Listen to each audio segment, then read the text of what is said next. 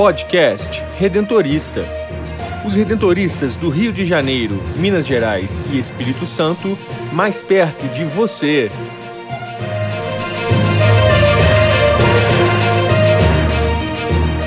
Olá, está no ar o podcast Redentorista da província do Rio. Eu sou Brenda Mello e no episódio de hoje conversamos com o padre Ergo Dias de Araújo sobre a origem do Natal. Enaltecendo nossa memória agradecida, o historiador Rafael Bertante fala sobre o centenário de nascimento do padre Jaime Snook. E o superior provincial, padre Nelson Antônio Linhares, reflete sobre a festa do Natal na perspectiva da espiritualidade redentorista.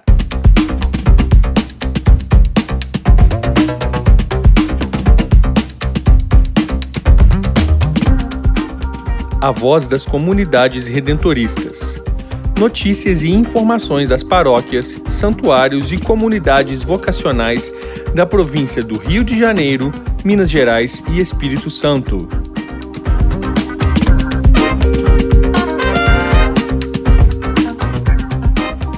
Estamos nos aproximando do Natal, a grande festa da celebração do nascimento de Jesus Cristo. Para nós, cristãos, esta data não é apenas uma recordação de um fato que ocorreu na história. A grandeza do Natal está intimamente ligada à contemplação do grande mistério da encarnação de Deus. Para Santo Afonso de Ligório, fundador da Congregação do Santíssimo Redentor, o nascimento do menino Jesus enaltece o mistério da encarnação, que é a revelação da absoluta misericórdia divina, percepção do verdadeiro rosto de Deus. O missionário redentorista da província do Rio, Padre Ergo Dias de Araújo, nos conta sobre a origem da celebração do Natal e a herança da espiritualidade natalina deixada por Santo Afonso. Nós, redentoristas, herdamos do fundador a espiritualidade natalina. O Natal começou a ser celebrado no Ocidente a partir do século IV. Antes, o nascimento de Jesus era festejado no Oriente junto com a festa da Epifania. Foi São Francisco de Assis que no século XIII popularizou o Natal, criando o presépio com figuras humanas para representar o nascimento de Jesus, dando ao Natal o espírito de família de ternura, amor e fraternidade. Depois veio Santo Afonso no século XVIII e enriqueceu o Natal com suas reflexões, sua novena natalina, tornando o Natal mais bonito, mais emocionante, com sua belíssima canção natalina. Tu scende dalle stelle, tu vens das estrelas. Meditando sobre o nascimento de Jesus, Santo Afonso ensina que Natal nos faz mergulhar em Deus entender que o nascimento de Jesus é declaração de amor divino por nós e pela humanidade. Conta-se que um peregrino chegou de longa viagem em pleno dia de Natal mesmo cansado, a primeira coisa que fez foi entrar na igreja e rezar junto do presépio. Lá, abriu seu coração a Deus. Meu Senhor, menino Deus, em ti há um raio de luz para dissipar as trevas, esperança para desfazer todo desespero força e coragem para superar dificuldades, ternura e amor para animar, ajudando a entender que viestes para nos salvar. Este ano, a comemoração do Natal, vivida nas igrejas e nas famílias, será marcada pelas restrições impostas pela pandemia da Covid-19.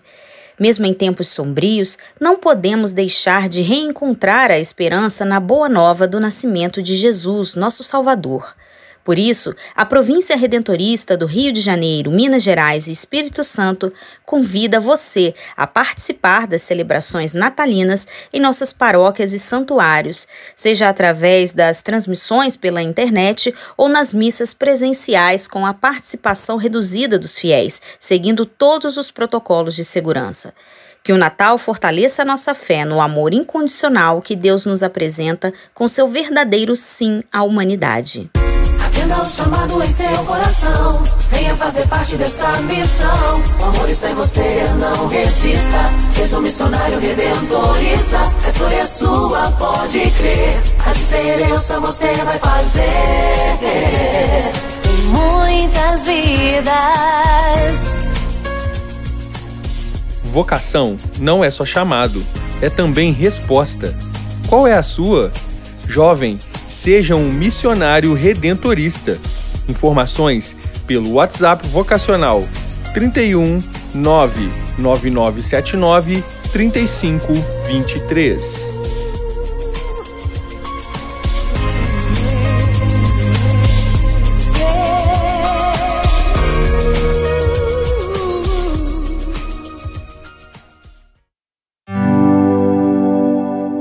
Memória Redentorista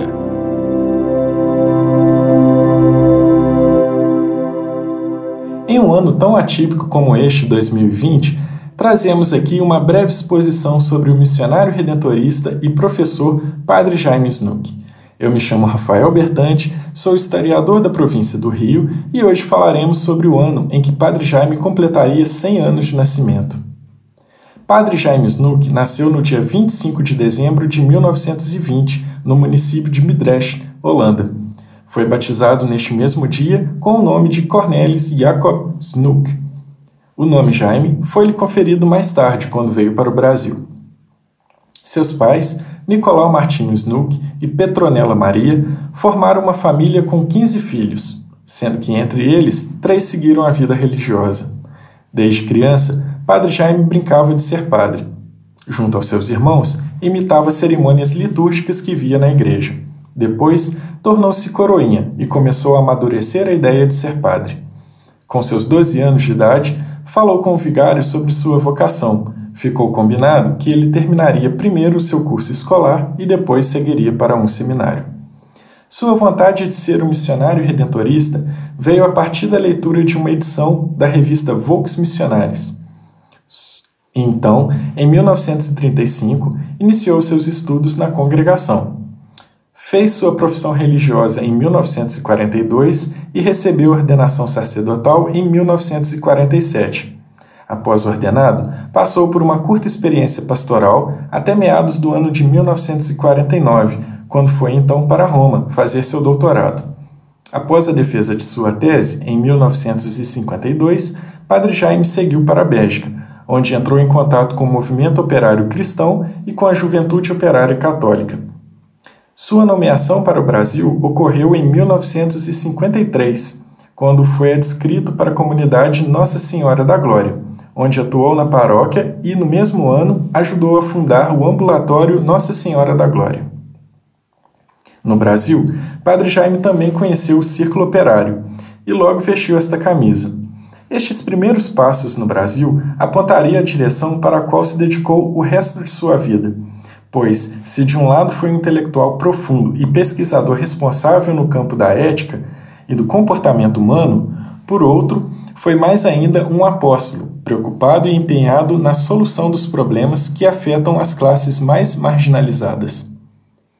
No início de 1955, começou a dar aulas de teologia moral no Seminário da Floresta. Logo depois, foi convidado a escrever para a Revista Eclesiástica Brasileira, mantida pelos franciscanos, e assim cada vez mais conhecido na área de teologia moral. Em Petrópolis, conheceu as Irmãs Missionárias de Jesus Crucificado, que desejavam fundar em Juiz de Fora uma escola de serviço social. Padre Jaime se prontificou a intermediar esta fundação, que viria a ser a Faculdade de Serviço Social, a qual lecionou até sua aposentadoria na Universidade Federal de Juiz de Fora. Com as mudanças ocorridas no pós-Concílio Vaticano II, os redentoristas precisaram reelaborar a formação dos religiosos na província do Rio.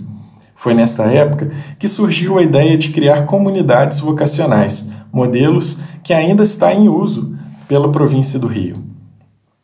Neste mesmo contexto, aconteciam as reformas universitárias no Brasil. Padre Jaime atuou na reforma junto à Universidade Federal de Juiz de Fora e elaborou um projeto que visava estruturar o departamento de, dos cursos de Filosofia e Ciência da Religião. Para consolidar estes cursos, a universidade precisava de uma biblioteca que amparasse a necessidade de pesquisa dos alunos. Para sanar essa situação, Padre Jaime conseguiu transferir os livros do antigo Seminário da Floresta para então Biblioteca Redentorista como já tratamos no episódio 10 do podcast Redentorista, a biblioteca atualmente carrega seu nome, Padre Jaime Snook, e possui um importante acervo de livros e periódicos na área de ciências humanas. Já para o final dos anos de 1980, Padre Jaime também esteve presente na criação do Centro de Defesa dos Direitos Humanos em Juiz de Fora, o qual teve uma trajetória importante e útil no contexto do fim do governo militar. Seu trabalho em vida foi intenso, até que por volta do ano de 2005, Padre Jaime foi acometido pelo mal de Alzheimer. A doença logo comprometeu suas funções intelectuais e em 2013, devido ao agravamento de sua saúde, Padre Jaime foi internado, vindo a falecer no dia 29 de setembro. Além da perda de um grande religioso e professor, a morte de Padre Jaime marcou o fim de um ciclo iniciado em 1883 com Padre Matias Tukins. Ao longo de 120 anos, 160 missionários redentoristas holandeses, enviados pela província de Amsterdã, atuaram no Brasil e ajudaram a erguer a província do Rio de Janeiro. Assim, me despeço de vocês e até a próxima. espiritualidade, fé e devoção à luz do carisma redentorista.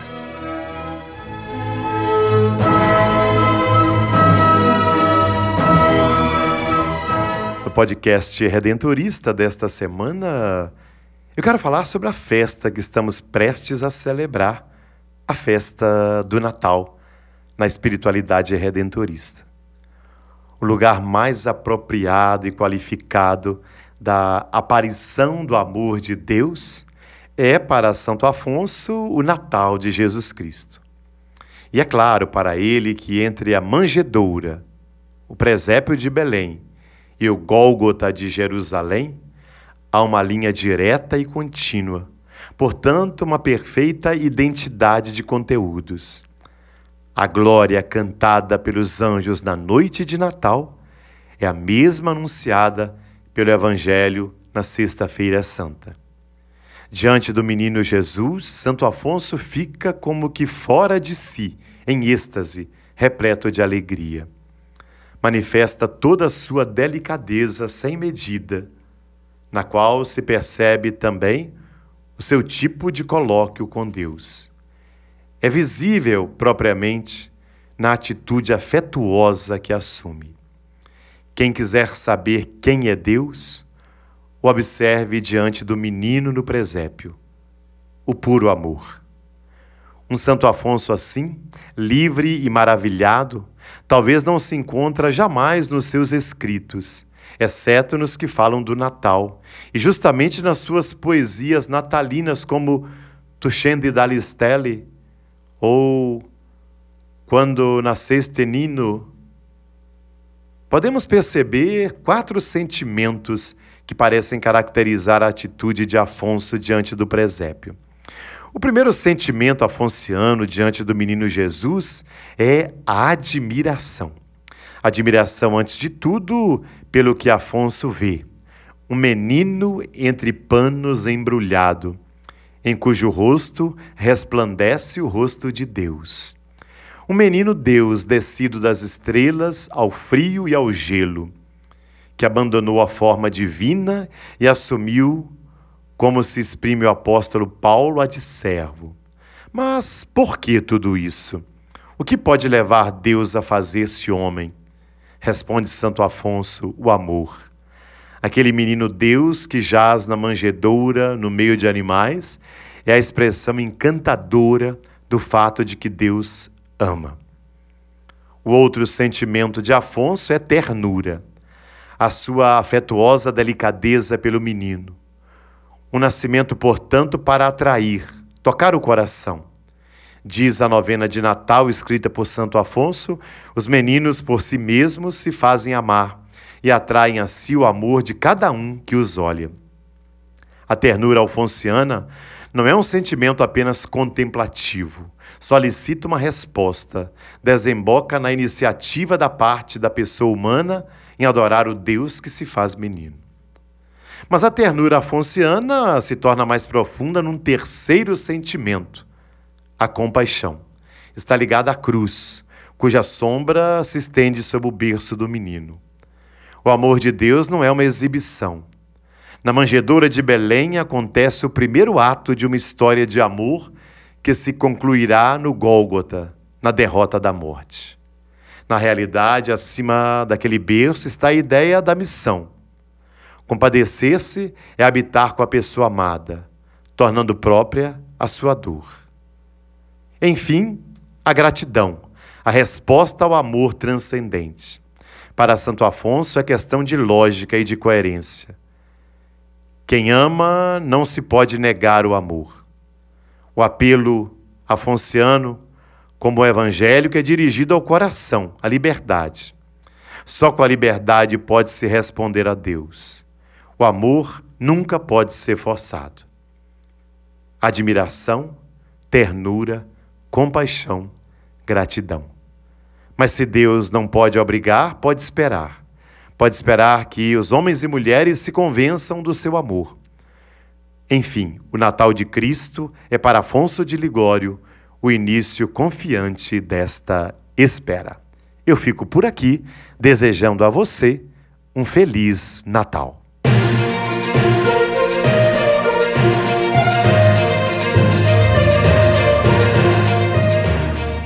Quer saber mais sobre os missionários redentoristas do Rio de Janeiro, Minas Gerais e Espírito Santo?